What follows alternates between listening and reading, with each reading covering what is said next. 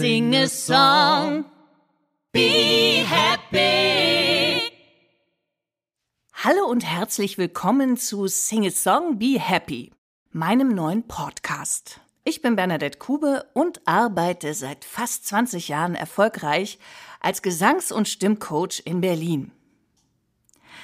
Meinen Schülerinnen und Schülern wurde in der Vergangenheit häufig gesagt, dass klassisches Trainieren ihre Probleme im Bereich Rock oder Pop lösen würde und sie diese Technik schließlich auch auf das Singen nicht klassischer Songs anwenden könnten.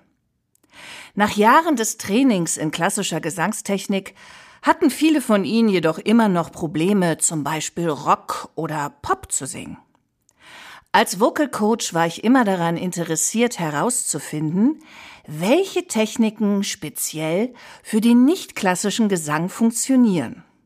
Es wurde zu meiner Leidenschaft, anderen zu helfen, ihre Ziele zu erreichen.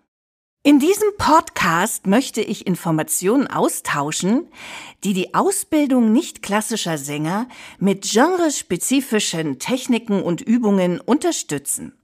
Die Beiträge basieren auf Wissenschaft, Anatomie und Physiologie. Dieser Podcast erscheint ab jetzt einmal im Monat und ich hoffe, seine Inhalte werden nützlich und bereichernd für euch sein. Das Thema des heutigen Podcasts lautet, kann man sich wirklich vornehmen, glücklich zu sein, glücklich indem man singt? Spannendes Thema. Und Vielleicht zu eurer Überraschung, ja, das geht. Wissenschaftliche Studien zeigen, dass mit Singen körperliche Veränderungen einhergehen, die das Glücksgefühl steigern.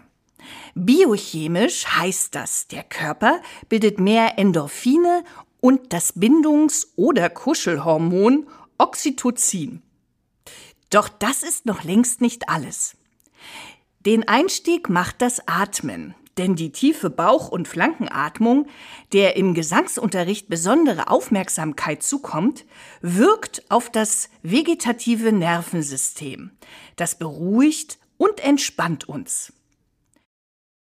Versuchen Sie mal mit einem vollgefüllten Brustkorb und mit erhobenem Haupt, was Sie ja alles machen müssen beim Singen, Angst zu haben.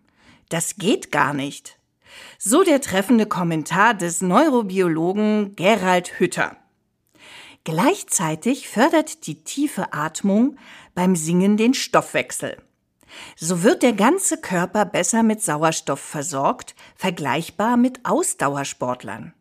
Auch das Gehirn wird besser durchblutet, sodass die Konzentrationsfähigkeit steigt.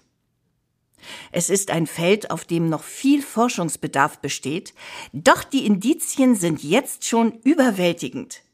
Singen stabilisiert die Herzfrequenz, aktiviert den Kreislauf und verbessert die Abwehrkräfte.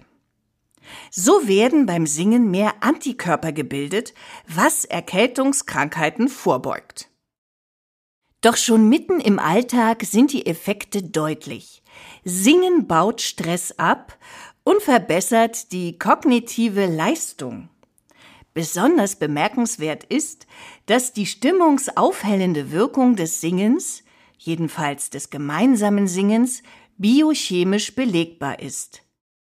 Unter der Leitung des Musikwissenschaftlers Gunther Kreuz wurde das vor wenigen Jahren in einem Experiment mit einem Chor belegt. Nach den Chorproben ging es den anfangs muffelig unglücklichen Chormitgliedern messbar stets so viel besser, dass sie sich am Ende vom Chor der Muffligen in den Glückschor umbenannten. Ob gemeinsam, unter der Dusche oder im virtuellen Raum, Singen ist gesund und lässt Glücksgefühle aufleben. Möchtet ihr euch auf das Singen in einem Chor vorbereiten und sucht Gesangsübungen zum Aufbau eurer Stimme? Dann schaut gerne in meine Online-Gesangskurse rein. Ihr findet sie unter www.singesong-behappy.de. Ich freue mich auf euch, eure Bernadette.